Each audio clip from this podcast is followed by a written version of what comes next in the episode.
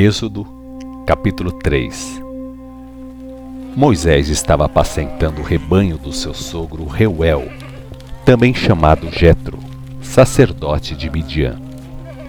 Nesse serviço, levou o rebanho para o lado leste do deserto e chegou perto de Horebe, o monte de Deus. De repente, apareceu o anjo do Senhor no meio de uma pequena árvore que estava pegando fogo. Moisés olhou para lá e viu que a moita de sarça estava em chamas, mas o fogo não queimava a planta. Vou lá ver de perto essa coisa espantosa, disse Moisés. O fogo não queima aquela moita. Mas, quando ia indo para lá, o Senhor chamou Moisés pelo nome. Moisés, Moisés. Eis-me aqui, respondeu Moisés. Não chegue aqui perto, disse Deus. Tire os sapatos, pois você está pisando em terra santa. Eu sou o Deus dos seus pais. Sou o Deus de Abraão, de Isaque e de Jacó. Moisés cobriu o rosto com as mãos, com medo de olhar para Deus. Vi as terríveis aflições do meu povo no Egito, disse Deus, e ouvi o meu povo clamando por liberdade, por causa dos duros mestres de obras que o maltratam. Conheço bem os sofrimentos de meu povo.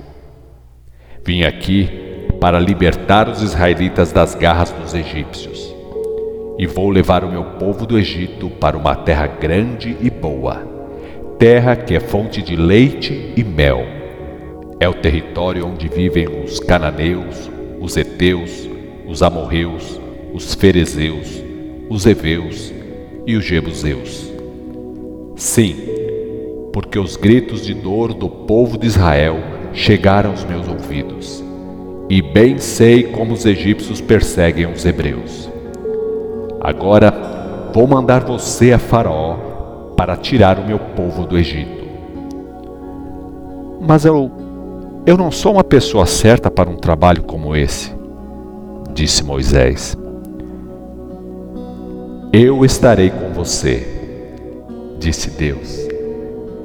E a prova de que está sendo enviado por mim é esta: quando você sair com os israelitas do Egito, virão dar culto a mim neste monte disse Moisés. Suponhamos que eu vá falar com o povo de Israel e que diga: O Deus dos seus pais me mandou falar com vocês. Se eles perguntarem: Que Deus é esse? Qual é o nome dele? Que é que eu digo? Disse Deus: Eu sou o que sou. Quer dizer que nenhum nome é grande demais para mim. Você pode dizer simplesmente a eles: Eu sou, mandou aqui. Sim, diga que o Senhor, o Deus dos seus pais, o Deus de Abraão, de Isaque e de Jacó, mandou você a eles. E este é o meu nome eterno, nome pelo qual serei chamado através de todas as gerações. Agora vá, continuou Deus reúna os líderes de Israel e conte a eles o que aconteceu. Diga: O Senhor, o Deus dos seus pais, o Deus de Abraão, de Isaque e de Jacó, me apareceu. Ele me disse: Visitei o meu povo e vi o que está acontecendo com ele no Egito. Prometi que haveria de levar o meu povo para o território onde vivem os cananeus, os heteus, os amorreus, os ferezeus, os heveus e os jebuseus. Aquela terra é uma fonte de leite e mel. Os líderes de Israel aceitarão a sua palavra. Depois, eles terão de ir junto com você à presença do rei do Egito. Você dirá a Faraó: O Senhor, o Deus dos Hebreus, se encontrou conosco Agora queremos licença para ir ao deserto para oferecer sacrifício a Deus. Queremos ir a uma distância de três dias de viagem. Bem sei que o rei do Egito não deixará que saiam, a não ser que sofra uma pressão muito forte. Eu mesmo farei essa pressão. Vou destruir o Egito com meus milagres e só depois o rei acabará cedendo. Quando acontecer isso, Vou fazer com que os egípcios fiquem gostando dos israelitas e lhes deem muitos presentes. Assim, vocês não sairão de mãos vazias. Cada mulher israelita pedirá joias, prata, ouro e as melhores roupas à mulher do patrão egípcio e às vizinhas. Vocês vestirão e enfeitarão seus filhos e as suas filhas com as melhores coisas do Egito.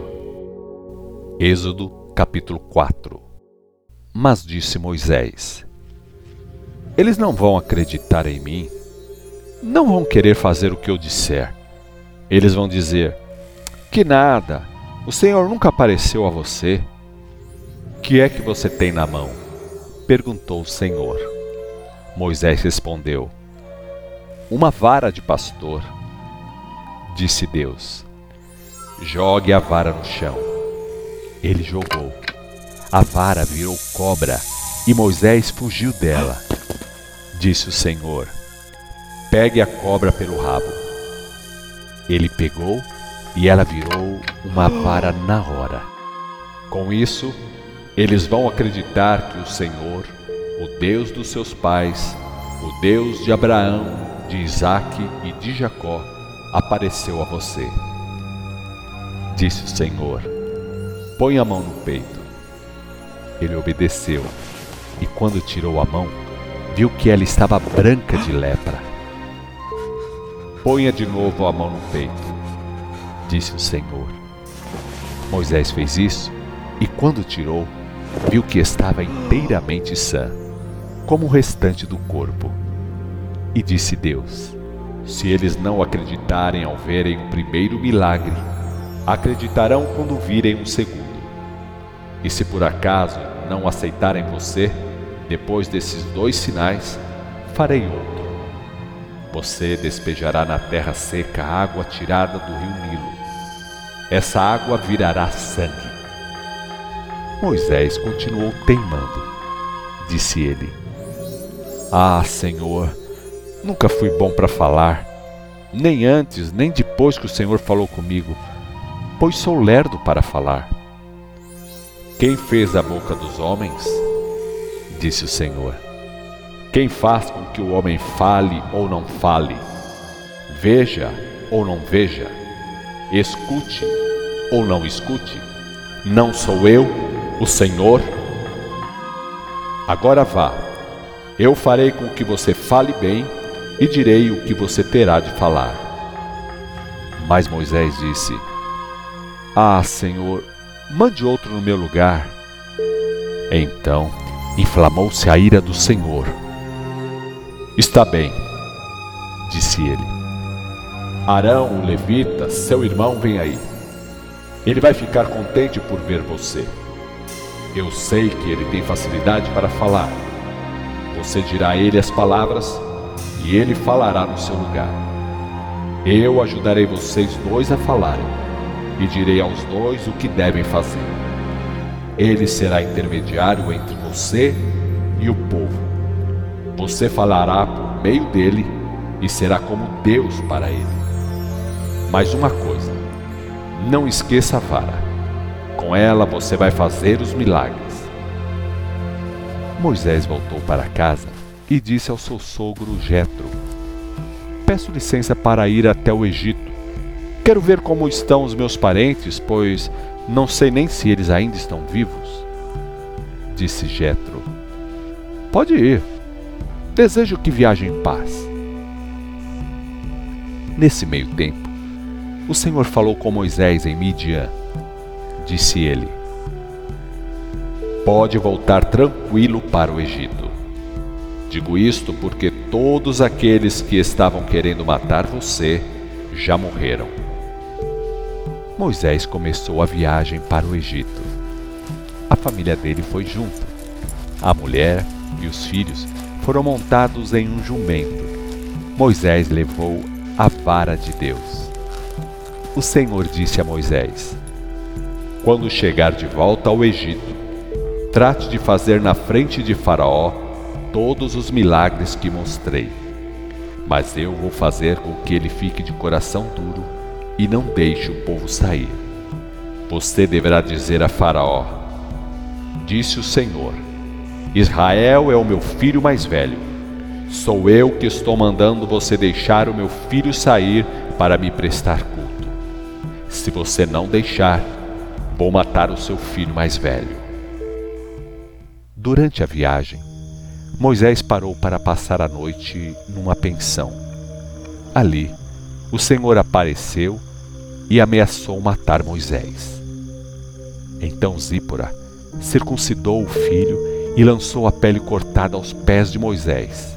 Fez isso e disse: Que marido sanguinário você ficou!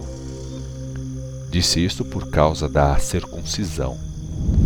Aí o Senhor deixou Moisés. Depois, o Senhor disse a Arão: Vá se encontrar com Moisés no deserto. Arão foi e encontrou Moisés no Monte Horebe, o monte de Deus. Os dois irmãos se abraçaram. Moisés contou a Arão tudo o que Deus tinha dito e falou dos milagres que deviam fazer na frente de Faraó. Moisés e Arão foram para o Egito e convocaram uma assembleia de todos os líderes de Israel. Arão disse tudo que o Senhor tinha falado a Moisés e fez os milagres na frente deles. Assim, o povo de Israel acreditou que Deus tinha mandado Moisés e Arão.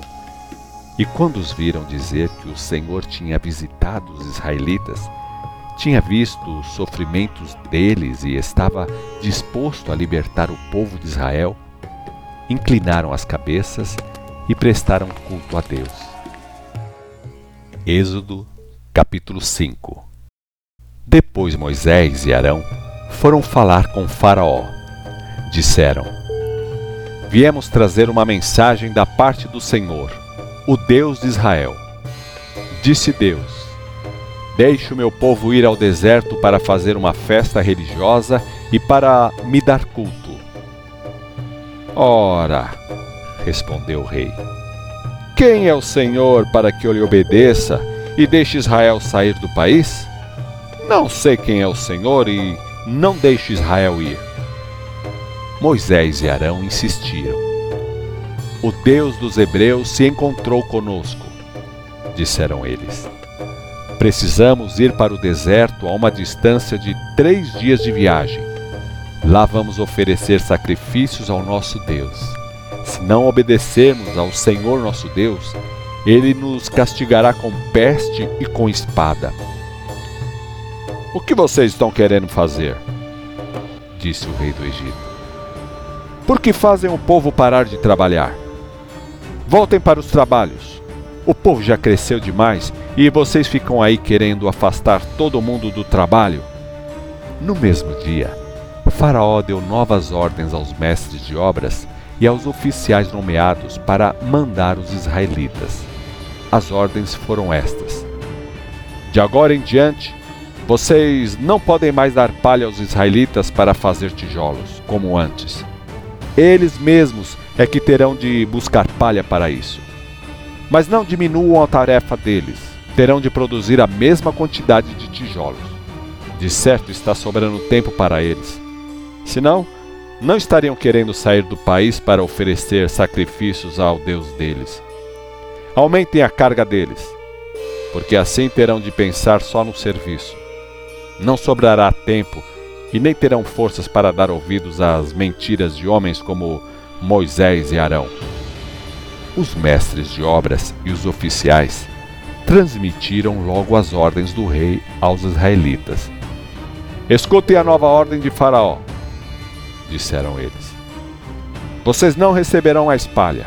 Terão de procurar e ajuntar palha onde puderem, e terão de fazer as mesmas tarefas como quando recebiam palha. Por isso, os israelitas saíam para todos os lados do território em busca de palha. Acabavam juntando ciscos em vez de palha. Os mestres de obras davam em cima deles. Tratem de acabar o serviço, diziam. Tratem de fazer a mesma quantidade de tijolos que faziam quando recebiam palha. E batiam nos oficiais israelitas que tinham sido nomeados para dirigir os grupos de trabalho. Por que não acabaram a tarefa de ontem e de hoje? Gritavam. Por que não fazem tijolos como antes?